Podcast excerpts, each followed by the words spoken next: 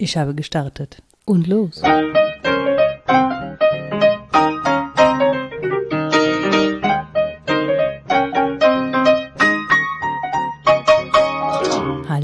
Herzlich willkommen zu Was denkst du denn? Mein Name ist Nora Hespers Mein Name ist Rita Bolzberger. und ihr hört es, wir haben die Podcast-Folge eine Woche verschoben. Hat nichts gebracht. Ich hoffe, dass es was gebracht hat, Ja, aber es ist immer noch so, dass Rita ein bisschen verschnupft ist. Wir sitzen hier mit Abstand und Fenster auf und allem, was man machen kann. Zumal ich gerade äh, dreifach geboostert und genesen bin. Geboostert und sowas bin ich auch und auch getestet, aber irgendwas habe ich halt, was unangenehm ist. Du, Kinder bringen ja auch andere Dinge mit. Ne? Es gibt ja zahlreiche von diesen Coronaviren. Hm. Ja, das war aber gar nicht unser Thema. Nein, Wir hatten uns, nicht. ja, ja, wobei mal gucken. Ne? Äh, ähm, wir hatten uns eigentlich auf ein anderes Thema fokussiert und ähm, ich sag erst mal, was das ist und dann sagen wir, was wir dazu gedacht haben. Nämlich hatten wir überlegt, über Armut zu sprechen. Ich bin jetzt keine Armutsexpertin, aber ich finde unglaublich spannend, was Anna Meyer dazu sagt, die Autorin vom Buch Die Elenden und die schreibt auch für Zeit Online und schreibt sehr häufig auch darüber, wie wir mit Armut in unserer Gesellschaft umgehen. Und darüber habe ich mich informiert. Ich habe es aber aus Gründen nicht geschafft, vorher das Buch zu lesen, wie ich es eigentlich vorhatte. Ja, Ja, dann gibst du eben Einblick in das, was du darüber weißt. ja, die, die Gründe sind halt so, dass wir jetzt aufnehmen nach, was haben wir jetzt? Ja, das Thema war vereinbart bevor. Ja, zwölf Tage nach dem Angriff auf die Ukraine sitzen wir hier. Würde Ja. ich, ich, kann, ich kann gar kein Zeitgefühl dafür, ehrlich gesagt. Ich könnte auch sagen, es war letzten Freitag und würde glauben, das stimmt. Ja, Ähm, wir waren so hilflos dann in der Vorbesprechung, als wir kurz telefoniert haben, beide so Ja. konsterniert Ja. und haben uns gefragt, ob wir an diesem Thema dann festhalten oder ob wir das irgendwie aktuell heben müssen. Und du hast dann gesagt, du glaubst schon, dass es da deutliche Verbindungen gibt, über die zu sprechen sich lohnt. Definitiv. Also ich meine, allein an dem Zeitpunkt, wo du ähm, alles verlierst, weil eine Bombe dein Haus trifft oder weil du flüchten musst, Ja. Ähm, bist du von Armut betroffen. Ja, und da sagt niemand mehr, ach, ich bin Minimalistin. Das ist mein Capsule Wardrobe. Mhm. Ich weiß, das ist jetzt zynisch, aber mit der Brille darf man auch mal drauf gucken, was es wirklich bedeutet, weniges bei sich zu haben. Ja, Und ähm, gleichwohl, ich war ja vorbereitet aufs Thema aus einer anderen Richtung, geht es natürlich schon auch darum, den Armutsbegriff zu differenzieren und zu fragen, geht es denn wirklich nur um absolute Armut, also in dem Sinne, dass ich wenig habe oder mein Existenzminimum nicht gesichert ist, ist dieses Thema wirklich gut besprochen, wenn man es hauptsächlich ökonomisch bespricht. Muss man, aber bleibt es denn dabei muss man nicht auch über andere Armutsformen sprechen? Und ähm, im Zuge der Vorbereitung kam eben dann auch der Begriff der Grenze auf, weil die Armutsgrenze etwas ist, was dieses Thema klar strukturiert. Muss es ja auch. Wir legen fest, wo Armutsgrenzen verlaufen, um ordentlich drüber sprechen zu können. Und Grenzziehungen sind vielleicht an sich auch etwas, was ja uns jetzt gerade beschäftigt. Ne? Ja, ganz eindeutig. Also es geht ja um nichts anderes als um Grenzziehungen in dem Fall des Ja. Angriffskrieges. Ähm, und geht es auch eigentlich in jedem anderen Krieg. Ne? Also es geht Ja. ja sehr häufig um Grenzziehungen, um Ressourcen, um wer hat was, wer hat nix. Ähm, und das wird auch ein Auslöser sein für zukünftige Kriege, auch da. Ne? Also das klingt jetzt alles so ab, ab ich kann nicht mal apokalyptisch noch sagen, aber es klingt alles so apokalyptisch. Ähm, wenn man sich das aber mal realistisch betrachtet, ist das ein Szenario, auf das wir zusteuern, wenn wir nicht Dinge ändern, die wir einfach ändern müssen. So in welcher Form wir das tun, das kann man im Einzelnen besprechen. Mm, Aber in einer Welt, in der Ressourcen knapp werden und auch endlich sind, ja, sonst würden sie nicht knapp werden, müssen wir schon auch über den Umgang mit diesen Ressourcen sprechen. Und da müssen wir auch sprechen über Verteilung. Und das ist ja auch etwas, das sehr angedockt ist an dieses Thema Genau. arm und reich. Ja, Verteilungsgerechtigkeit ist im Herz der Sache mit angesprochen. Es gibt ja einfach unterschiedliche ähm, Bedarfserrechnungen und auch unterschiedliche Weisen, ich hatte es schon angedeutet, Armut zu differenzieren. Das eine wäre die absolute Armut, also wie viel habe ich am Tag zum Leben. Das andere aber die relative Armut, also wie geht es mir in Relation zu mhm. den Lebensumständen. Da muss man hingucken. Und dann hängt auch noch das Thema hm, Bedarfsausgleich dran, der mhm. mehr oder weniger fair oder gerecht dann ausfällt. Weil man sich natürlich fragt, okay, ähm, wenn wir jetzt von Armut sprechen, was sind denn überhaupt die Bedürfnisse, die gestillt sein müssen? Dann gibt's diese berühmten Theorien mit diesen Bedürfnispyramiden, da wollte ich eigentlich gar nicht drauf hinaus, aber wo man so schichtet, was ist denn das Allerwichtigste, was Menschen haben müssen und was ist sozusagen oben so Luxus, mhm. was verzichtbar ist und wie wird aus diesen Bedürfnissen, die Menschen haben, dann ein errechenbarer Bedarf. Mhm. Da gibt's ja auch Reibungsverluste. Ich glaube, das ist uns allen klar. Also, dass ich ein Bedürfnis nach Nähe und Liebe haben kann, das aber kaum übersetzen kann in einen bezifferbaren oder beantwortbaren Bedarf. Mhm. Da äh, wird es dann schon schwierig und das ist im Armutsdiskurs insgesamt so, wenn es nicht nur darum geht, so und so viel Euro oder was auch immer für eine Währung zu haben, sondern gut zu leben, dann müssen wir darüber sprechen, was gutes Leben ist und dann wird auch klar, dass man das kaum ähm, ja, errechnen kann im engeren Sinne. Trotzdem muss man das tun. Also ich glaube, wir verlieren auch was, wenn wir allzu sehr den Blick aufs Kulturelle und Soziale wenden und sagen, also kulturelle Armut ist schlimm, soziale Armut ist schlimm, das Ökonomische ist irgendwie nachgeordnet. Das stimmt auch nicht. Mhm. Also genug zu haben, ist ein Thema. Und es ging mir wie dir, die Vorstellung, jetzt einen Rucksack zu packen mhm. und loszugehen. Ja, die, die ist auf einmal sehr real und auch in keiner Weise mehr sozialromantisch, wie man mhm. sich das früher gedacht hätte. Das ist halt kein Interrail-Urlaub, sondern es geht in eine offene Zukunft und man weiß nicht wohin. Man hat möglicherweise noch ein Kind oder zwei dabei, für die man verantwortlich ist, obwohl man mit denen vielleicht noch nicht mal verwandt ist. Also da sind Problemlagen, ähm, die so differenziert sind, dass man rein ökonomisch, glaube ich, nicht gut drankommt, aber über das Ökonomische sprechen muss, zumal es ja jetzt auch langfristig, wenn die Menschen irgendwo anlanden, irgendwie geregelt werden muss. Es muss denen gut genug gehen. Das heißt, sie müssen genügend haben. Sie müssen aber nicht nur genügend Ressourcen haben, sondern sie müssen auch genügend Teilhabe bekommen. Ja. Und das ist, glaube ich, der Kern des Problems. Und wen ich da gerne noch mit inkludieren möchte, ist es tatsächlich auch ähm, nicht nur Kinder, sondern auch ältere Leute ja. oder Menschen mit Behinderungen, die ja dann ja. auch nochmal ganz anders betroffen sind von Armut in dem Moment und auch, was auch mit der Armut äh, dann zusammenhängt, sind eben Abhängigkeiten. Du hast gerade schon von den äh, Bedarfen gesprochen und irgendwer muss das ja definieren. Mhm. Ja, und wenn das nicht meinen persönlichen Vorstellungen entspricht, zum Beispiel, bin ich halt einfach abhängig ähm, von dem, was irgendwer mal entschieden hat, was denn für mich sozusagen oder was denn meine Bedürfnisse zu sein haben, mhm. die erfüllt werden müssen. Also das ist ja, ich habe da überhaupt gar kein Mitspracherecht. Ich kann nicht sagen, okay, ich will gar nicht ins Theater oder ich brauche keine äh, Eintrittskarten für Museen, sondern ich brauche was ganz anderes und davon aber viel mehr als andere. Mhm. Da gibt es ja keine ja, da gibt's ja wenig Spielraum, ehrlich gesagt, ja, bei solchen Sachen. In den letzten Jahren in Bezug auf die Errechnung des äh, Hartz-IV-Satzes ist da eine Theorieumstellung, hat da stattgefunden. Mhm. Denn es war lange Zeit so, wie du es beschrieben hast, dass Menschen, die mit dieser konkreten Existenzlage wenig zu tun haben, entschieden haben, was andere Menschen wohl im Monat brauchen. Mhm. Also kalkuliert haben. Das werden sie ganz sicher besten mit bestem Vertrauen und Gewissen gemacht haben. Also ich unterstelle da keinen bösen Willen, aber es ist natürlich seltsam, über andere zu entscheiden, was sie brauchen werden. Trotzdem muss man ja bei irgendeinem Wert landen, wenn man solche Regelsätze schaffen will.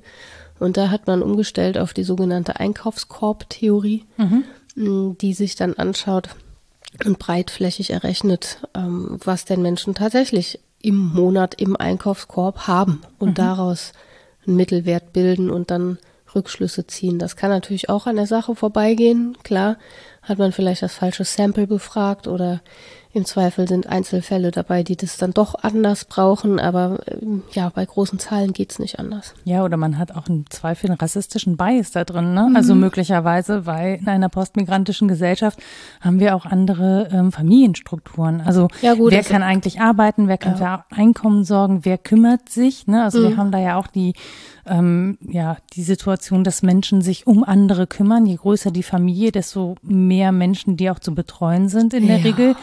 Also da kommen ja, ja, da kommen ja ganz ja, viele ja. Sachen zusammen. Mhm. Gender Lifetime Pay Gap. Die Differenz genau. des durchschnittlichen Bruttoverdienstes ohne Sonderzahlungen der Frauen und Männer im Verhältnis zum Bruttostundenverdienst der Männer. Genau. Mhm. Ja.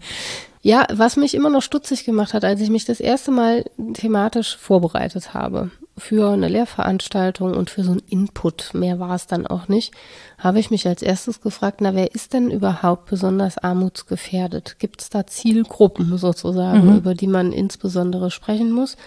Und für 2019 ich kann das auch gern vorlesen, das steht im Bericht, den ich später zitiere. Im mhm. Jahr 2019 galt rund jede sechste Person in Deutschland als armutsgefährdet. 15,9 Prozent der Bevölkerung bezogen ein Einkommen, das weniger als 60 Prozent des mittleren Einkommens entsprach. Das ist die Grenze, die man setzt. Das wird noch sehr differenziert ausgerechnet, ob man erwachsen ist oder ob da Kinder im Haushalt sind. Und dann landet man bei einer Zahl. Und wenn die unter 60 Prozent des ähm, Mittelwertes ist, dann gilt man als armutsgefährdet. So, und ohne die umverteilende Wirkung von Sozialleistungen wäre sogar jeder knapp, äh, knapp jede vierte Person in Deutschland armutsgefährdet. Jetzt kommt es überdurchschnittlich häufig, sind Erwerbslose betroffen. Das waren 58 Prozent, ebenso Alleinerziehende, mhm. 43 Prozent und Personen ohne Schulabschluss, 47 Prozent. Und dann wird nochmal aufgeschlüsselt, kurz danach kommen Menschen, die keinen deutschen Pass haben, ne, oder ja, sonst wie von Bleiberecht Schwierigkeiten betroffen sind. Also es gibt schon ganz klare Zielgruppen und der Konsens ist, es sind sehr viele Menschen, also es ist schon ein breiter gefächertes Phänomen, als man so meint, mhm. aber längst nicht alle. also man darf sich auch angucken, wer wahrscheinlich nicht armutsgefährdet ist. Mhm. bei den alleinerziehenden Personen ist es natürlich häufig dann auch die Frau. Und wenn wir uns jetzt die Bewegungen aus der Ukraine angucken, kommen da viel Frauen mit Kindern oder Weil die Älteren. Männer nicht raus dürfen. Ja, also so, das heißt, wir ja. haben hier eine, eine ja, zu erwartende Dynamik, mh, vor der wir stehen und die wir zwar vielleicht äh, ja kommen sehen, aber wo wir den Umgang, glaube ich, üben müssen. Ja, definitiv. Und was man ja da auch nicht vergessen darf, sind dann irgendwie nochmal mehrfach marginalisierte Personen, ja. nämlich auch aus der Ukraine kommen, ähm, ne, BIPOC-Menschen zu uns, also Black People, Klar. People of Color. Ja, wenn sie durchkommen an der Grenze, ne? Genau, wenn sie denn ja. durchgelassen werden an der Grenze. Ja, aber auch das ist ja, ne, also wovon sind die dann betroffen? Ich weiß gar nicht, ob man das überhaupt noch unter einen Armutsbegriff äh, packen kann, weil damit natürlich auch eine mehrfache Diskriminierung einfach stattfindet. Ja, das ist klare so. Existenzgefährdung. Genau, das ist ja. Existenzgefährdung. Das ist, glaube ich, noch mal eins drüber. Und ähm, das ist ja auch was, wo man hingucken muss. Ne? Ja. Also natürlich ist es total super, wenn wir da jetzt ähm, alle aktiv sind und helfen. Aber wir haben seit Jahren Frauen vor allen Dingen in Geflüchtetenlagern an den europäischen Außengrenzen sitzen, in äh, Existenzgefährdung, weil ich möchte das, also Armut finde ich ist so, ähm, ist etwas, das in unserem Sozialsystem zumindest noch in irgendeiner Form also abgepuffert werden kann. Ne? Aber ähm, das, was da passiert, das ist ja mehr als das. Also ich weiß gar nicht, wie man, also ich will es überhaupt nicht gewichten, so, Nein, aber. Ich glaube, es kommt darauf an, wie groß man diesen Begriff der Armut zieht. Also wenn man sagt, man kann das allgemein bezeichnen als eine Situation des Mangels ähm, und das heißt, es verhindert ein angemessenes Leben zu mhm. führen, mhm. dann ist das schon ein sehr weiter Armutsbegriff, den manche ähm, benutzen. Und dann kann ich natürlich so Sachen wie äh, katastrophenbedingte Bedarfe, äh, verteilungsbedingte Bedarfe und so sozusagen einpreisen mhm. ne, und sagen, das zählt alles dazu. Letztlich geht es um die Frage des guten Lebens. Das darf man nicht vergessen. Und es ist auch nicht irgendein ganzheitlicher Schmuh aus den 90er Jahren, die sich in der Antike bedient haben mhm. mit so, wie geht eigentlich Lebenskunst? Also das ist die Debatte, die da so dranhängt, die Lebenskunstdebatte, aber diese Frage, was ist ein gutes Leben, die ist ja eben an sich keine, die sich nur privilegierte Menschen on top of bestimmte Versorgungsleistungen stellen, sondern das müssen wir uns für alle stellen. Können wir das gewährleisten, dass wir eine Gesellschaft sind, in der alle ein gutes Leben führen? Und dann müssen wir definieren, was das denn in etwa zu sein hat. Ja, also und, und da gehört, finde ich natürlich ähm, Teilhabe dazu, ja. aber auch in so vielfältiger Form, dass ich gar nicht weiß, wo ich da anfangen und aufhören soll, weil die Liste einfach so lang ist, ja, das stimmt. die man da machen müsste. Ähm, also, ne, wenn Menschen zum Beispiel hier aufgenommen werden und Ewigkeiten in geflüchteten Unterkünften leben, ist das ein gutes Leben. Also da sind Zäune drum, die kommen da nicht raus. Die, die sind mit sehr vielen Leuten in, auf sehr kleinem Raum, die können sich ihre Nachbarn nicht aussuchen. Also mhm. da ist ja sehr, sehr, sehr viel Fremdbestimmung in diesem Leben, zumal du einfach eine ständig unsichere Lage hast, weil du nicht weißt, ob du hier bleiben darfst ja. oder ob du wieder gehen musst in ja. Gebiete, die vielleicht wei weiterhin einfach nicht sicher sind, ja. die einfach als sicher definiert werden.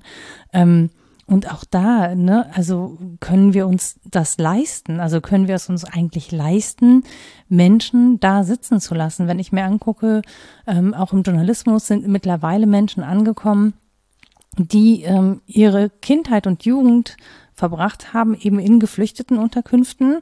Ähm, und man muss das ja mal menschlich sehen, da steckt halt einfach unglaublich viel Potenzial. Und das sperren wir einfach weg und du hast ja dann gar keine Möglichkeit auf Teilhabe und auf Integration. Und ähm, ich finde, im Zuge dessen, was gerade passiert, müssen wir eigentlich unbedingt das mit in den Blick nehmen, mhm. weil man sich das als Gesellschaft eigentlich gar nicht leisten kann, Menschen dazu ja verwahren. Was ja. anderes ist es ja nicht. Das Lager ist wirklich ein ganz besonderer Ort. Da durfte, musste ich mal drüber schreiben. Das hat mich so viel Nerven gekostet, mich da richtig auszudrücken und einzuarbeiten, weil das Lager ist an sich ein, die Feststellung eines völlig paradoxen Zustandes, nämlich einen Ausnahmezustand zu regeln mhm. und auf Dauer zu stellen, was nicht auf Dauer sein darf. Und gleichzeitig braucht es ja diesen Ort als einen Grenzort, der muss nach anderen Regeln funktionieren, weil da, wo ich herkomme, diese Regeln nicht gelten, da, wo ich irgendwann sein will, diese Regeln nicht gelten. Also der muss irgendwie nach Foucault eine Heterotopie sein. Aber man kommt aus diesen Paradoxien dabei nicht raus. Und Menschen lange in Paradoxien leben zu lassen, das äh, ist nicht nur philosophisch ein Problem. Ich glaube, das ist ein moralisches Dilemma. Auf jeden Fall. Und ja. auch alltagspraktisch schwierig. Ich, Menschen können damit nicht gut umgehen, wenn sie in einem nicht eindeutigen Status leben. Also bei aller Schönheit von Ambiguität und Mehrdeutigkeit und so. Ich möchte natürlich wissen, wo ich hingehöre, was mit mir in etwa passieren wird, worauf ich mich verlassen kann, worauf ich mich auch nicht verlassen kann. Diese Art Grenzziehung brauche ich auch, um, um ein Leben führen mhm. zu können. Ja. Das stimmt, das ist eine spannende, finde ich, eine spannende äh, Form von Grenze, die du gerade ansprichst. Ne? Also, dass du sozusagen von Ungewissheit in Gewissheit kommen musst mhm. und das na, da abgrenzen musst, also auch ein, eingrenzen können musst, wie deine Zukunftsgestaltung aussieht. Ja. Ne? Dass sie nicht so komplett offen ist und vor allen Dingen mit einer großen Gefahr verbunden für dein persönliches Leben, sondern dass du das eingrenzen und einhegen kannst und sagen kannst, okay, hier ist eine Tür, da kann ich zumindest mal durchgehen und dahinter steht mir dann vielleicht ein Stück weit die Welt wieder offen, aber mhm. ich muss ja durch diese Tür gehen können und wenn ich da nicht rauskomme, also wenn sich das nicht eingrenzt, dass ich da rausgehen kann, ähm, dann ist das ja ein sehr unschöner und auch unhaltbarer Zustand. Ja. Ich habe mich hat das als Kind schon mal beschäftigt, weil als wir so Länderkarten ausmalen mhm. mussten, Sachkunde. Und ich versucht habe, diese Linien, diese roten, so ganz dünn zu malen, denn in meiner Vorstellung war das sowas wie eine mathematische Linie. Also davon hatte ich keinen Begriff, aber eine Grenze, dachte ich, ist halt was, da gehst du drüber und dann ist fertig. Also die hat keine Ausdehnung mhm. im engeren Sinne. Und dann beim Autofahren ist mir immer aufgefallen, da standen dann die Schilder, sie verlassen Rheinland-Pfalz und dann viel später in meiner Wahrnehmung kam so herzlich willkommen in. Und dann dachte ich, hä, ist denn jetzt, wo Das war ich denn doch- jetzt dazwischen? Ja, ich hatte mir vorgestellt, das sei ein Schild, Ja.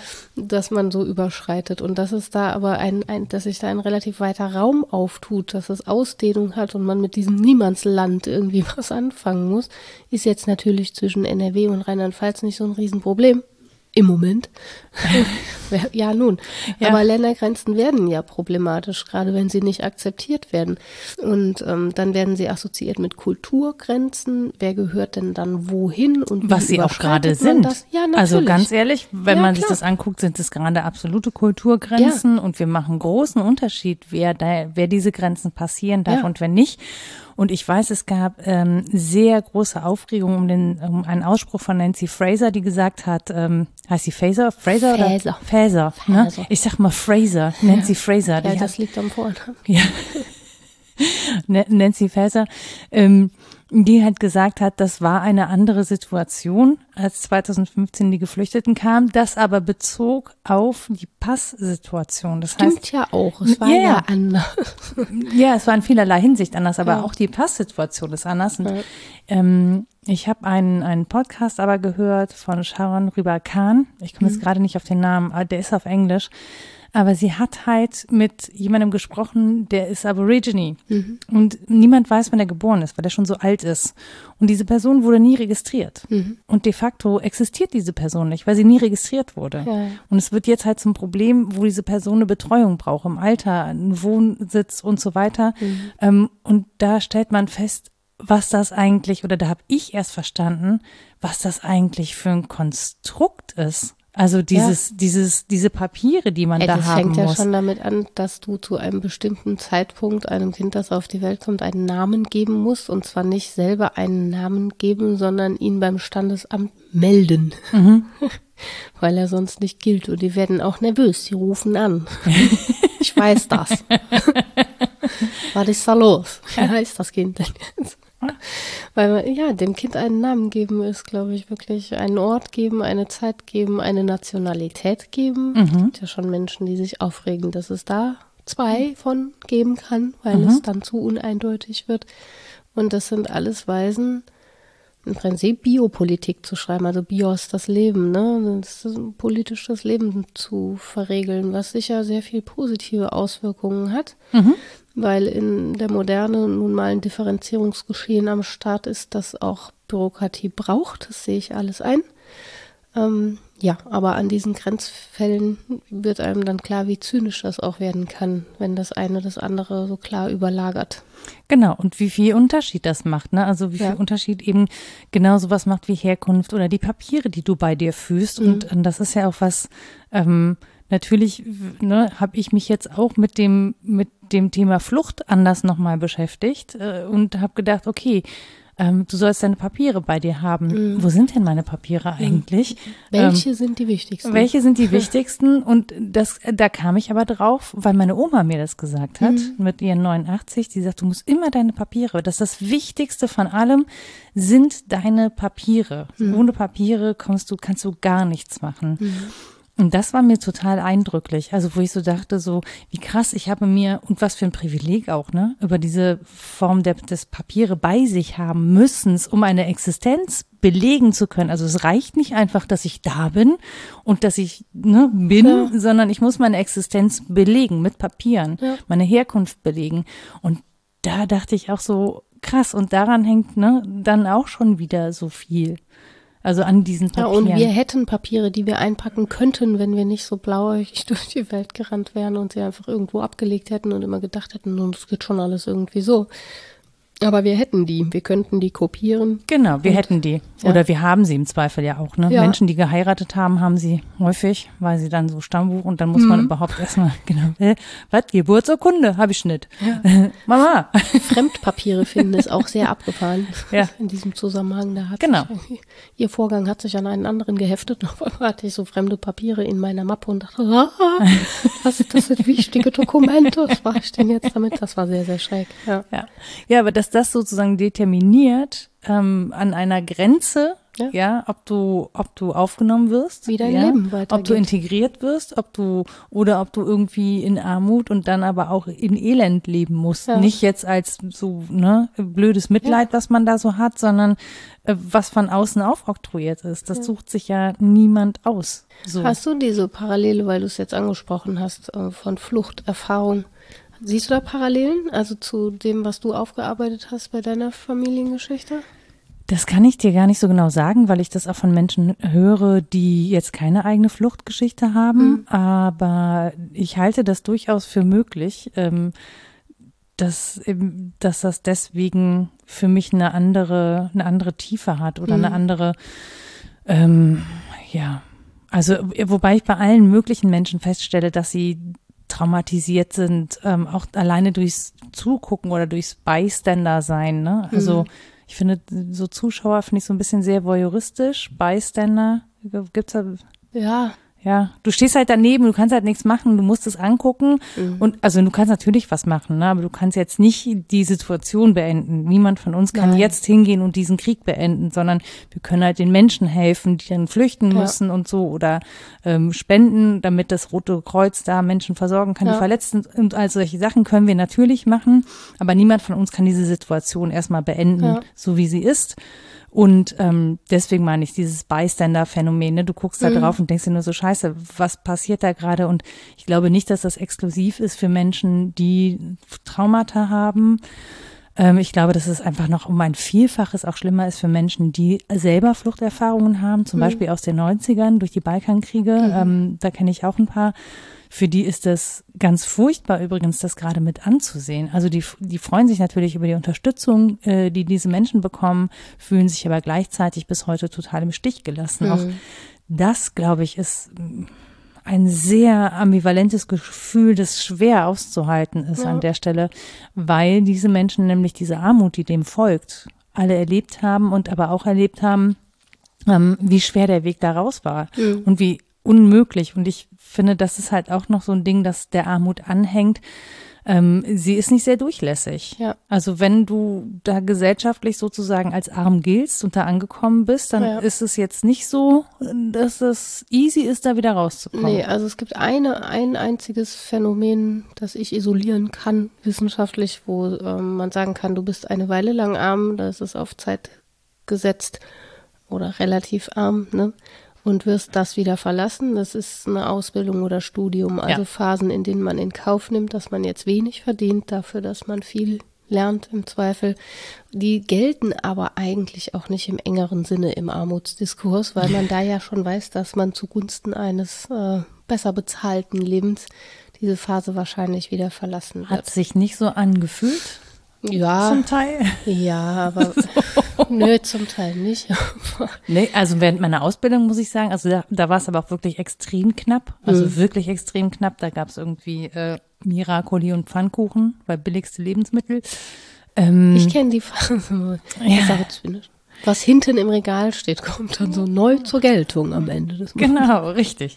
Solche Sachen, aber klar, also mir war nicht klar, dass ich das verlassen werde, aber mir war schon klar, dass ich nicht immer ähm, nur Miracoli-Nudeln. Es gibt auch viele andere, das ist jetzt keine Werbung, das ist Sind halt das, so was man billig? damals gekauft hat. Ja. Ich war mehr so bei Öl und Salz. Aber gut.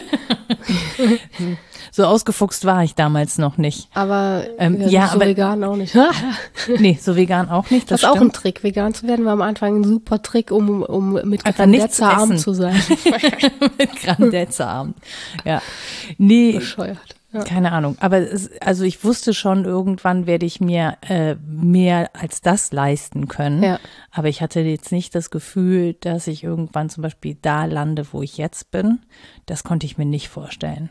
Nö, ich hatte also, halt, das kommt auch darauf an, ob man solche Lebensziele hat oder nicht. Mir, ja, das ist ja ganz unterschiedlich. In jedem Fall ist es so, dass es rein definitorisch ähm, so ist. Arm, von Armut spricht man wenn die Notlage nicht mehr zeitlich begrenzt ist, sondern wenn die so Ausgriff nimmt auf die ganze Lebenslage, wenn die ganze Lebenslage davon bestimmt ist, mhm. dann spricht man im engeren Sinne von Armut und dann ist sie wirklich schwer zu verlassen. Weil sie halt auch so vielgestaltig ist. Also man kann das schön sortieren und sagen, das Wirtschaft, also es gibt so zwei Stränge, das Wirtschaftliche ist das eine und äh, das zweite ist das Soziokulturelle. Mhm. Da zählen dann diese Sachen wie Teilhabe, Bildungschancen, äh, Ziele, die man so hat und haben kann, auch Habitus und wie der beschränkt ist dazu. Aber innerhalb des zweiten und auch innerhalb des ersten kann man ja schon wieder so Differenzbäumchen aufmachen, mhm. dass einem klar wird, oh, so wahnsinnig gut sortiert ist das jetzt auch nicht. Und so Sachen wie durch eine, durch eine, ja, so eine Katastrophenlage auf einmal anders betroffen zu sein als vorher, ähm, die empfindest du nicht als, oh, eine soziokulturelle Bedrohung meines Status, Jahre später dann schon, mhm. wenn das Trauma irgendwie aufgearbeitet ist. Und ich hoffe, dass wir dann auch darauf reagieren. Also das ist jetzt, klar geht es erstmal darum, dass alle genug haben und versorgt werden, aber es wird um so Sachen gehen müssen wie Anerkennung im Armutsdiskurs. Mhm.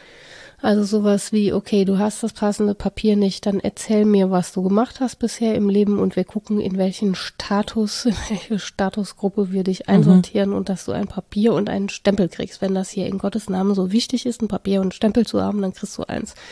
Und diese Bestrebungen an der Uni hatten wir die vor ein paar Jahren schon, nach der ersten, nach der 2015er Welle konnte man sich freiwillig melden, sich Lebensläufe anzugucken, wissenschaftliche Lebensläufe von Studierenden, um zu irgendwie einzusortieren, wo der oder diejenige jetzt so anlanden könnte, mhm. in welchem Studiengang, in welchem Status, wie viel ECTS ist ja alles seit Bologna so wahnsinnig leicht geworden, haha, man da akkreditieren kann und so. Also diese Zuschreibungsproblematik ist, glaube ich, eine, die man gerade bei ähm, Armut auf längere Sicht, wenn man das wirklich auf längere Sicht lösen will, nicht aus den Augen verlieren darf. Dann geht es nicht drum zu finanzieren, sondern dann geht es darum, ähm, ja, topologisch in, die, in, diesem Raum, der ja Gesellschaft ist oder der auch eine Grenze ist, mh, mm, einen Ort finden zu lassen. Ja, oder zumindest Ausmög Ausbildungsmöglichkeiten zur Verfügung zu stellen. Ne? Ja. Ausmöglichkeiten. Aus, Auswahl. Ausbildungsmöglichkeiten. Na, Menschen muss, muss es irgendwie möglich sein, Platz zu beziehen in diesem Raum der Gesellschaft ja, ist. Ja, und ehrlich gesagt ist in diesem Raum ja auch genug Platz. Ne? Also wenn ja. wir uns den angucken. Das war was, was mich total beruhigt hat. Erzähl zu Ende, Entschuldigung. Ja, nein, aber das, wenn man sich das so anguckt, wo wir überall Fachkräftemangel haben ja. und so, können wir uns das eigentlich überhaupt nicht leisten. Diese ja. Entschuldigung, Korinthenkackerei. Ich weiß, Bürokratie hat ihre, ihre guten Seiten und das ist auch sinnvoll, um zu ordnen und so. Aber äh, an manchen Stellen muss ich einfach sagen, diese Korinthenkackerei kann man sich nicht leisten und wenn da was fehlt, dann schult man das halt nach. Das ist ja, das kann ja irgendwie nicht, also die Leute, die zu uns kommen, auch wenn sie aus anderen Ländern kommen, die, ähm, die haben ja nicht automatisch gar nichts. Also ja, ja. die haben ja auch ne, Sachen gelernt, die haben ja eine Ausbildung, die haben teilweise Klar. studiert oder was weiß ich, äh, oder sind zumindest fähig und haben die Fähigkeiten, eine Ausbildung zu machen und zu studieren, dass das an der Stelle so wenig Möglichkeiten geschaffen werden. Und, und wenn sie geschaffen werden, ich weiß, die gibt es, aber das ist häufig ähm, individuelles Engagement. Also mhm. dann sind es eben Arbeitgeber, die sich darum besonders bemühen und mhm. ähm, das eben anbieten. Das gilt aber nicht allgemein für alle. Und das finde ich halt so schwierig. Ne? Und selbst wenn man sich dann so bemüht und engagiert, dann kann es halt immer noch sein, dass du dann jemanden ausbildest, ähm, in, also auch dann investierst, Zeit und Geld in diese Person für, für beide Seiten natürlich eine gute Situation an der Stelle, ja, und dann äh, gesagt wird, ja, aber die Person bekommt keine äh, Bleibeberechtigung, darf dann nicht da bleiben und wird dann wieder abgeschoben. Das ist ja, also das sind ja auch Fälle, von denen man immer wieder hört, wo man so denkt, so, hä? Also, ja, aber warum? Frag mal bei den Pflegekräften, wie das mit diesem Hin und Her über die polnische Grenze so lief äh, und weiter läuft. Ja. ja. ja. Also was mich beruhigt hatte, war noch ein bisschen was anderes. Das auch, dass ich genau wusste, da werden ja Ressourcen mitgebracht, da muss man halt den Blick drauf wenden.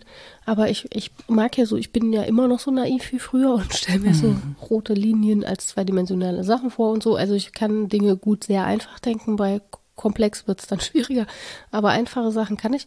Und dann habe ich mich gefragt, okay, wie viele Leute leben in der Ukraine? Und wenn die jetzt alle einfach gehen, ich weiß, das ist ein bescheuerter Gedanke, mhm. aber selbst wenn die alle gingen und da öde Fläche hinterließen, das würde man schon hinkriegen. die zu verteilen, irgendwie.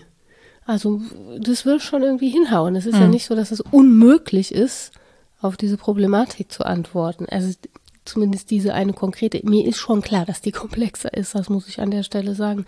Aber es hilft ja schon auch, finde ich, sich mit dem zu beruhigen, was alles da ist. Und auch in Bezug auf Armut.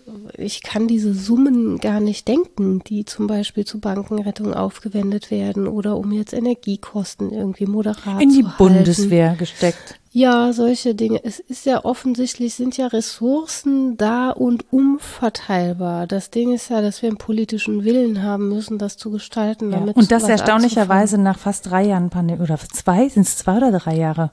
Ähm, das dritte jetzt, ne? Ja, ich, wir, wir steigen, oh Gott. starten jetzt ins dritte Jahr. genau. Ja, aber dass selbst dann ja noch solche Ressourcen Ja. da sind, ist ja eigentlich tatsächlich eine Beruhigung. Ja. Und ich finde auch, ähm, und das, das zeigt mir halt auch eigentlich, äh, dass genug da ist, dass es wirklich nur anders verteilt werden muss, weil die Hilfsbereitschaft ist ja enorm. Also Ja. hier in Köln hat eine ähm, die Wohngemeinschaft, das ist ja so ein Mhm. Hostel, die haben aufgerufen, man kann einfach die Zimmermiete für eine Nacht bezahlen, weil die Geflüchtete aufnehmen statt eben regulär buchende Gäste. Ja, Menschen haben jetzt Ideen. Und auch viele regeln schon die Heizung runter und nicht nur aus egoistischen Gründen. Ja, und, und, das, und das Ding ist aber, es ist so viel Geld zusammengekommen, dass Mhm. sie gesagt haben, wir sind völlig erschlagen. Das heißt, warum geht das in solchen Situationen und warum geht es in anderen nicht? Also warum Ah, ja. muss es erst eine so große Katastrophe sein? Ja, und ich muss mich reagiert? freundlich identifizieren können. Ne? Das müssen so Menschen genau. sein, mit denen mein Herz schlägt und so. Das ist ja schon auch, da werden ja jetzt so Heldenepen geschrieben, die ich auch Ja. Mhm. mit Argusaugen beobachte, äh, was so Ja. toxische Männlichkeit und Härte angeht. Aber gut, da reden wir dann einfach drüber, wenn, wenn wir Zeit haben, das zu bearbeiten, vielleicht. Ja. Aber jetzt aus wissenschaftlicher Sicht, in Köln hat Jahre, Jahrzehnte äh, Professor Butterwege, weiblich und männlich, das Ehepaar Butterwege eher hauptsächlich Armutsforschung betrieben. Ist jetzt nur ein Beispiel. Kommt auch in der Literaturliste. Und alle paar Jahre hat irgendwer im politischen Diskurs mal so die Armut aus dem Schrank geholt und vor allen Dingen die Kinderarmut. Ne? Ja, Kinderarmut, dann müssen alle weinen, dann kann man ein tolles Programm auflegen und sich das äh, auf die Fahnen schreiben, da müssen wir was dran tun und Teilhabe und Bildung und bla bla. Und dann ging das Thema regelmäßig wieder in den Schrank und der Schrank zu. Das regt einen, glaube ich, ich weiß jetzt nicht, wie es ihm ging und geht, aber als Wissenschaftler ist es natürlich extrem frustrierend, wenn du weißt, das ist was, was kontinuierlich bearbeitet werden muss und was auch im Diskurs bleiben muss. Damit Definitiv. eben nicht so plötzlich spenden alle und danach interessiert sie da keine Sau Ja. passiert. Und ähm, das jetzt zu beobachten, das ist meine stille, leise Hoffnung, dass das uns daran erinnern wird, dass es ein Dauerthema ist. Auch, dass andere Menschen kommen, dass diese Krisen passieren, dass wir nicht mehr verdrängen können. Ähm, was Krieg bedeutet, das konnten wir sehr lang. Ähm, gerade in einer bestimmten Bubble konnte man sich damit auch so schick befassen und mal ein bisschen spenden und mal ein bisschen drauf gucken. Und jetzt rutscht uns das nah dran. Und das ist vielleicht nicht nur schlecht. Also es klingt zynisch, aber ich glaube, es ist nicht nur schlecht, dass wir anfangen, uns damit zu beschäftigen. Ich glaube, eine, ein Part, wo es gelungen ist, das ein bisschen mehr ins Bewusstsein zu rücken, ist Altersarmut bei Frauen. Ja. Also da. ja, aber in Bezug Ja. auf Kinder- und Altersarmut, das war noch vor, vor einigen Jahren, stand das in den Soziallexika gar nicht drin unter Armut als Speziallemma. Ernsthaft? Das ist erst vor ein paar Jahren überhaupt als, als Lemma sozusagen aufgekommen, als ein Sonderthema. Das ist noch nicht so alt, dass wir da differenzieren. Ach, so interessant. Auf jeden Fall hat es das ja in den Diskurs geschafft und hat ja auch dafür gesorgt, dass es jetzt zum Beispiel spezielle Finanzberatungen gibt, die extra auf Frauen und auf diese ähm, ja, Altersarmut, auf die viele Frauen zusteuern, dass die geschlossen werden kann, weil wir eben immer noch diese Gender Pay Gap haben. Also immer noch weniger. Lifetime. Äh, Lifetime, Lifetime Pay. Lifetime Pay Gap, genau, ja, die irgendwie aufgefangen werden muss, auch gerade gerade im Alter. Und ähm, dass das zum Beispiel thematisiert wird, finde ich total super. Aber Auch das wird natürlich nur thematisiert für die Frauen, die auch schon was haben, dass sie investieren können. Also ja. die einen bestimmten Lebensstandard haben, weil nämlich die Frauen, die auch schon jetzt von Armut betroffen sind oder zumindest bedroht sind oder auch nicht-binäre Personen, Transpersonen, ne? also ja. da gibt's ja eine ganze Bandbreite äh, neben cis-heteronormativ männlichen Personen, ähm, um es mal so zu Hab sagen. Ich schon mal gehört, dass es da auch andere gibt. Genau, richtig. Nee, aber das ist ja, ist ja eine Gruppe, die wirklich äh, massiv von eben äh, Armut und Altersarmut ja. beidermaßen betroffen sind. Das heißt, wie können denn Menschen eine Rentenlücke schließen, die jetzt schon gar nichts haben oder nicht genug haben, um überhaupt irgendwas zurückzulegen, den kann ich natürlich keine komischen äh, Aktienfonds anbieten. Wie sollen die das machen? Ja, das ist schwierig als Obdachlose ohne Konto. Das muss man klar so sagen. Ja. Ja, aber nicht nur als Obdachlose, auch wenn Nein, du pflegende du, Person bist oder was auch. Ja, ne? Also wenn du nichts hast, was du zurücklegen kannst, weil du gar kein Einkommen ja, hast.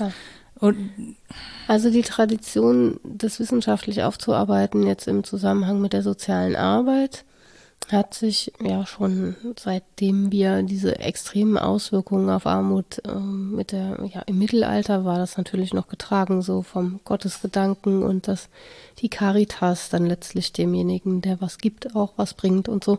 Aber verschärft hat sich das ja seit der Industrialisierung und dass da auch so ganze Gruppen von Menschen aufgetaucht sind, die von dieser Gefährdung betroffen sind, ist seitdem halt nicht mehr weggegangen es differenziert sich nur immer weiter aus. Man kann das nicht so klar clustern und sagen, ach so, ja, die Alleinerziehenden und dann kümmern wir uns mal um die, die Erwerbslosen, dann kümmern wir uns die, uns um die.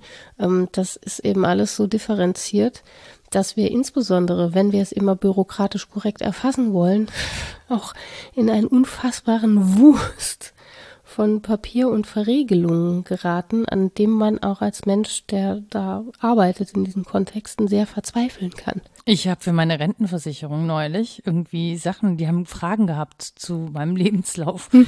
Äh, und zwar Wir hätten da mal noch ein paar Fragen. Ja, aber von vor oh 20 Jahren. Ja, ist witzig, ne? Wo ich dann irgendwie dachte so, oh, ich habe das überhaupt ah. nicht. Was habe ich? Habe ich da überhaupt Geld verdient? Habe ich jemals Geld verdient? Nein. Ich doch nicht mehr. ja, aber es war wirklich im Studium und ich echt so 2005. Meine Güte, was, was habe ich 2005 gemacht? Ich habe ja. keine Ahnung. Dokumentieren, ähm, dokumentieren, dokumentieren. Ja, das, aber das war wirklich so, dass ich so dachte so, äh, ich weiß es doch nicht. Ja. Und äh, wo man auch so denkt, so, das ist so krass. Also natürlich wäre das super gewesen. Und das bist noch du. Ja, ja, ja, hm? ja, ich, gut, ich habe so viele Jobs gemacht, das ist auch ein bisschen kompliziert so insgesamt. Gerade wenn du so Studentenjobs machst, dann ist es nicht so einfach. Aber, ich weiß. Ähm, genau, aber das, was ich so schlimm finde daran, ist ja ähm, an diesem Armutsthema, wo du gerade von Industrialisierung sprichst, dass es ja nicht mal der Erwerbslosigkeit bedarf, um arm zu Nö. sein. Das heißt, du kannst Nein. arbeiten mit zwei oder drei Jobs und kannst trotzdem nicht genug Geld zum Leben ja. haben. Und das finde ich ehrlich gesagt wirklich absurd. So, und das ist noch ein Thema, das am Diskurs dranhängt und am allerschwersten wissenschaftlich zu erforschen ist, leider, nämlich das Thema verdeckte Armut. Mhm.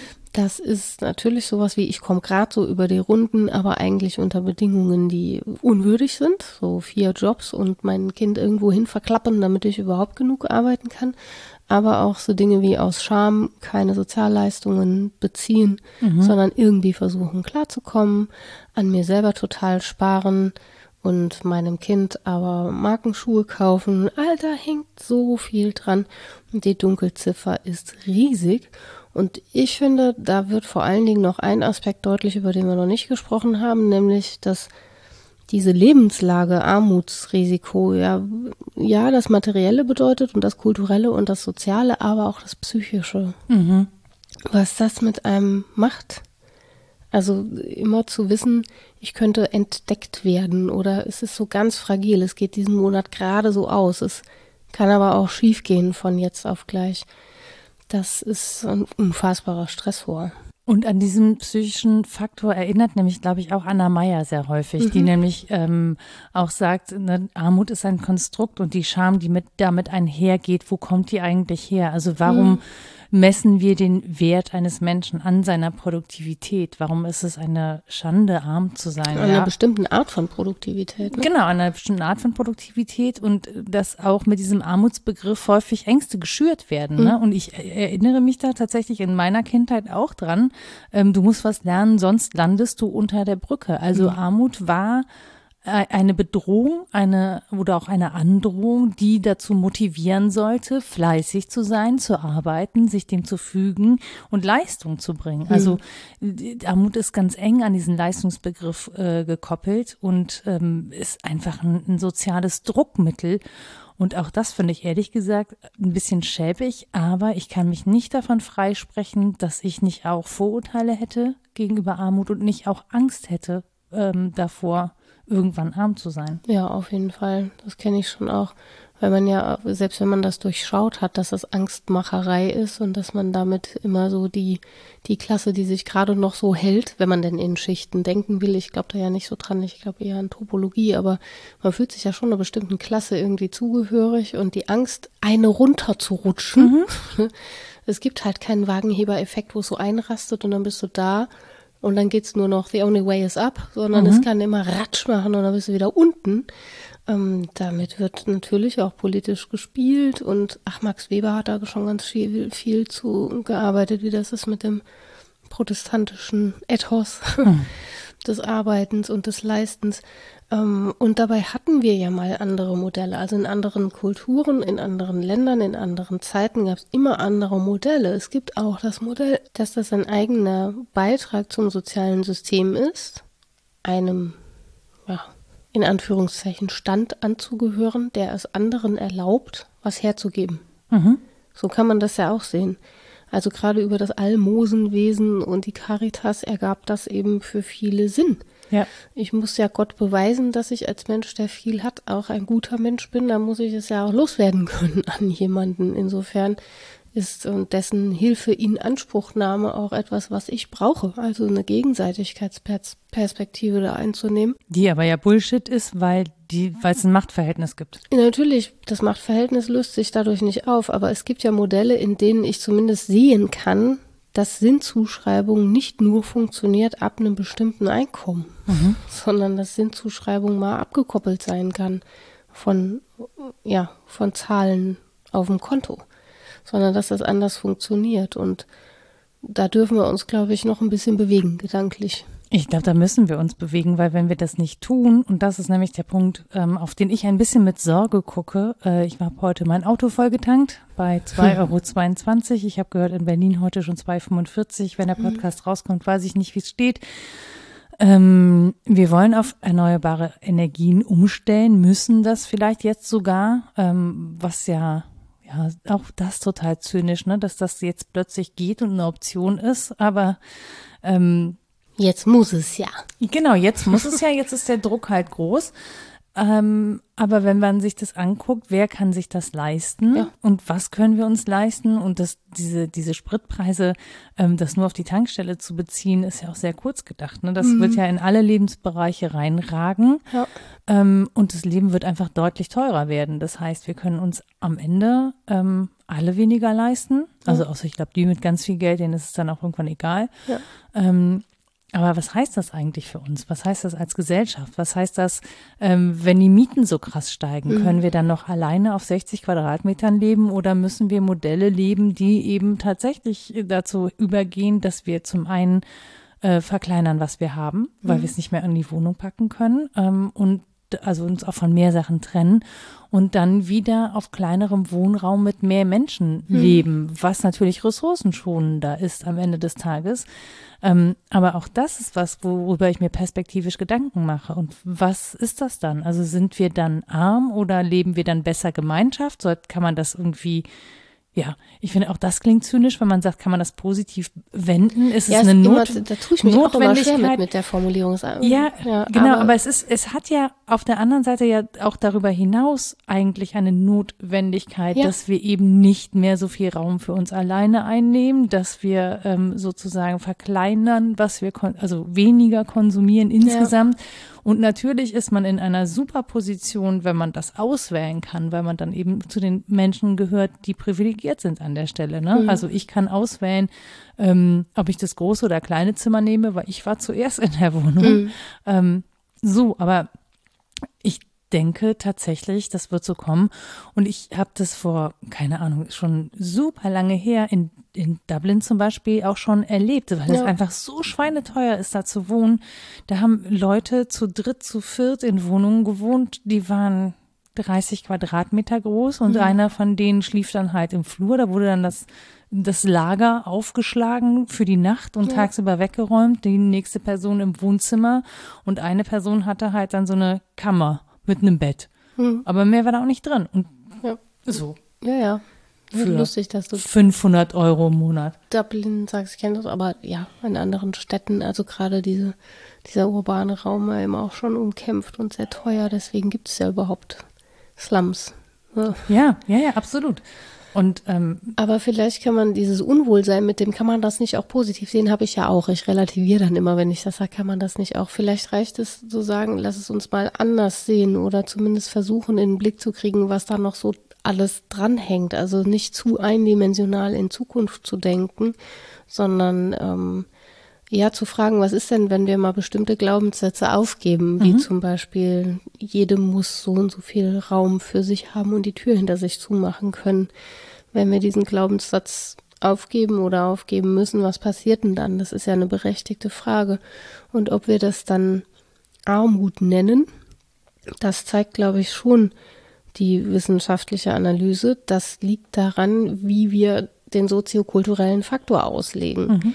Wir werden immer noch nicht umhin kommen, über das Ökonomische zu sprechen. Also wie teuer ist denn dann so ein Quadratmeter und wer kann sich den leisten? Das sind wichtige Fragen. Ja, und vor allen Dingen, wer profitiert dann davon? Ne? Ja, ne? wie sind die Machtverhältnisse? Wie ist das eingelagert? Wer profitiert davon? All diese Dinge. Und dann aber auch, was machen wir daraus für Zuschreibungen? Ja. Ne, ja. Ja, und wie müssen wir eigentlich Gemeinschaft denken? Ne? Also können wir uns dieses super individualisierte Leben, das einfach sehr, ähm, also klar, es bietet uns unglaublich viele Freiheiten und, und auch Entwicklungsmöglichkeiten. Auf der anderen Seite ist es unglaublich ressourcenintensiv, also mhm. in jeglicher Hinsicht. Und die Frage ist halt einfach wirklich, kann man sich das in Zukunft leisten oder müssen wir an der Stelle nicht grundsätzlich umdenken und zwar ohne den Druck von Armut bedroht zu sein, mhm. sondern einfach aufgrund der ja, wissenschaftlichen Erkenntnisse, die mhm. wir haben zum Thema Klima, zum vielen anderen Themen, ähm, ja, wie können wir Ressourcen sinnvoller einsetzen und auch sinnvoller verwenden? Wie können wir weniger Ressourcen benötigen? Wie können wir mit mehr Menschen in urbanen Räumen leben? Das werden Themen sein, ähm, weil da die Infra Infrastruktur besser ist und wir mhm. andere Mo Mobilität haben.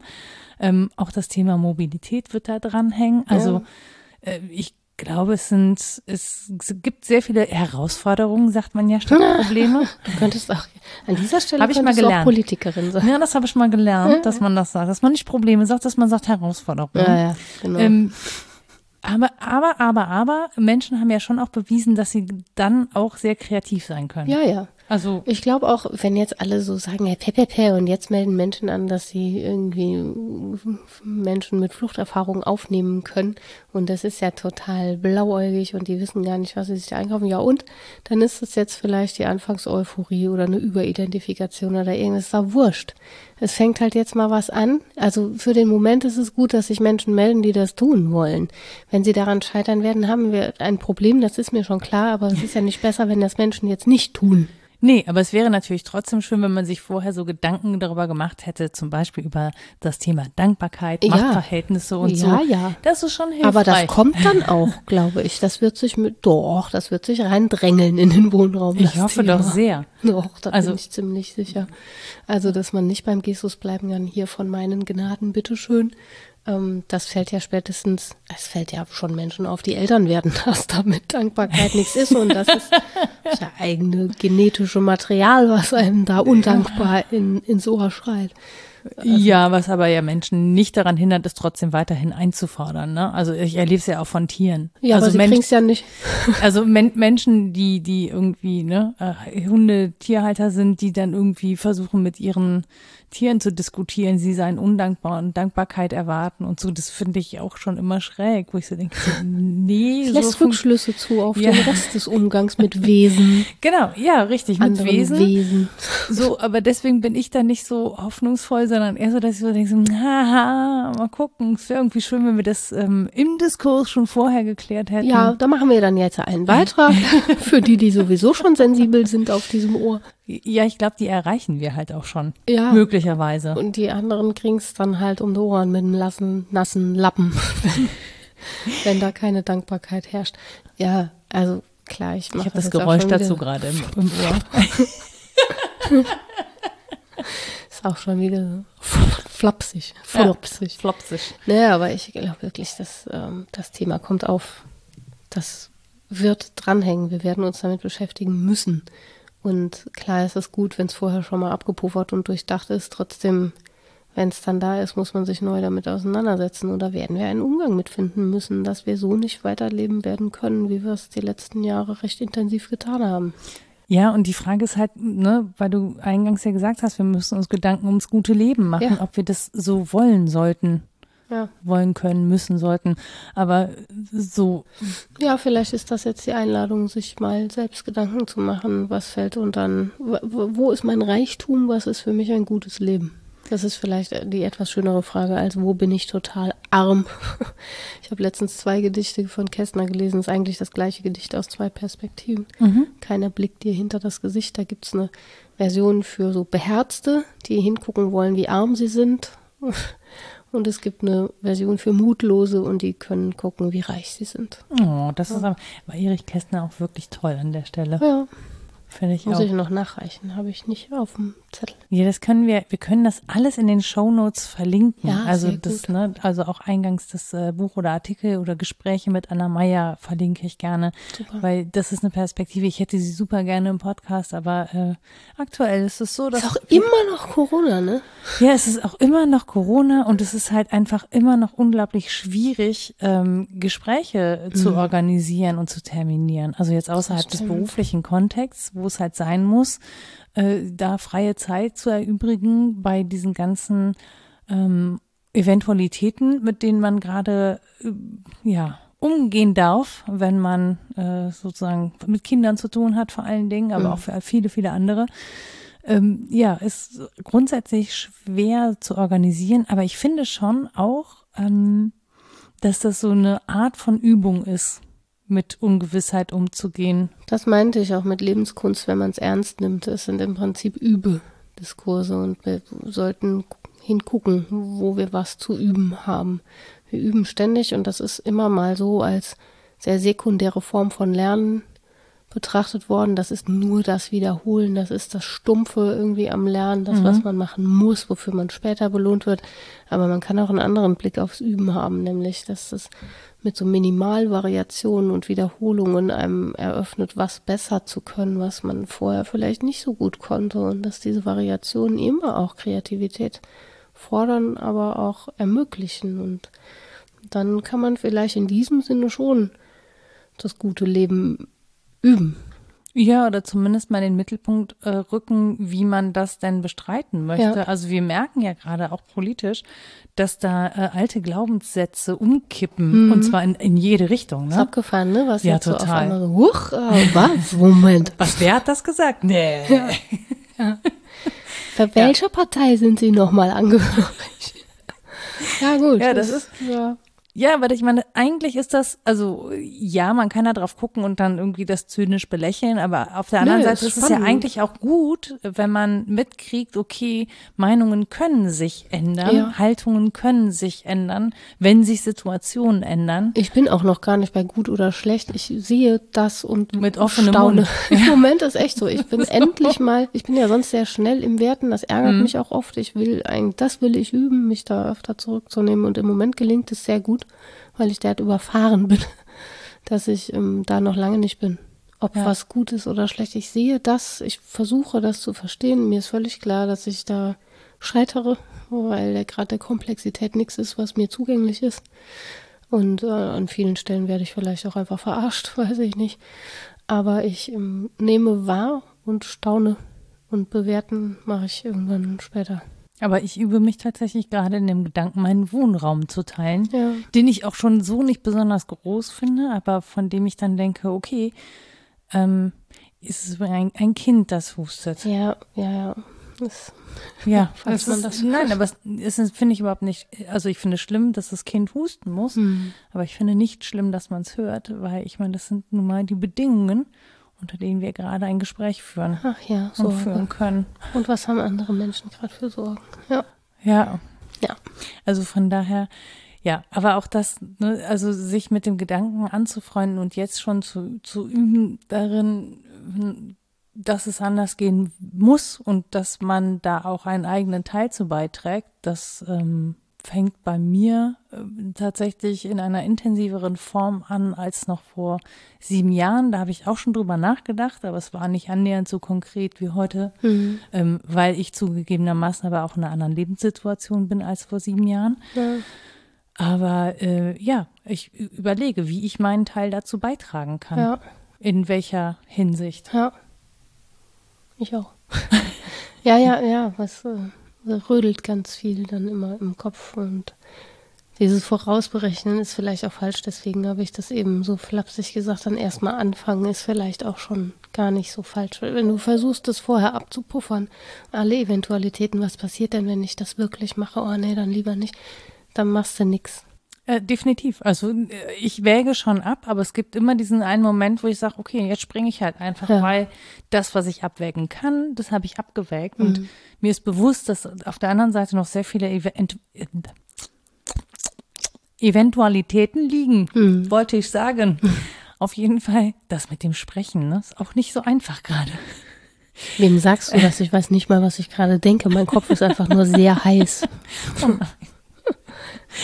Ja, aber auf jeden Fall ähm, gibt es diesen einen Punkt, an dem man dann einfach ins Machen kommen muss, weil wenn man nicht handelt, dann nützt alle Theorie nichts. Amen. Das stimmt. Ja, ne, ist so. Also, ja. Das ist, ich glaube, das ist das erste Amen von dem ich bekommen habe. Neben der Kirche. Ich zerfalle zu Staub. Es gehört ja nicht mehr in die Kirche, dann kann ich es ja anders benutzen. ja, du, Ja und Arm gehört da mach nicht doch, mehr hin. mach doch, wie du willst. Haben wir denn noch ein Fazit? Ach, puh, ich glaube, es hat uns weit weggeführt vom Armutsdiskurs, aber auch wieder hingeführt. Es, es hat so ein bisschen mehr andert, aber ich denke, wir haben vor allen Dingen über diese große Differenz zwischen ökonomischer und soziokultureller Armut schon gesprochen und über Armutslagen und Zuschreibungen, über den Punkt der Differenzierung über den Lebenslauf, also Kinderarmut, Altersarmut, dass das also in verschiedenen Phasen des Lebens unterschiedlich auftreten kann. Dann haben wir differenziert zwischen Armut und Armutsgefährdung. Das ist auch eine Diskursverschiebung, die eigentlich ganz ganz gelungen ist, denke ich, weil es weg von dieser Zuschreibungsthematik geht und haben in dem Zusammenhang auch über die Bedeutung von Bürokratie, Papiere haben und so weiter gesprochen.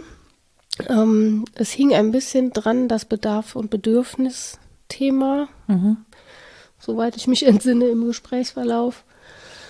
Und wir haben versucht, das auf Grenze und Lager zu beziehen, also uns, uns zu fragen, was heißt es denn, eine Armutsgrenze zu definieren und was heißt das ähm, in Bezug auf die aktuelle Lage, dass jetzt Menschen kommen und irgendwo so aufbewahrt werden. Was ist das eine Armutssituation oder geht es da um Existenzbedrohung oder noch irgendwas anderes? Ja. Dann würde ich sagen, ähm, bevor deine Stimme ganz dicht macht, machen wir noch schnell eine Literaturliste. Eine Runde Hustensaft nach der Literaturliste und los geht's.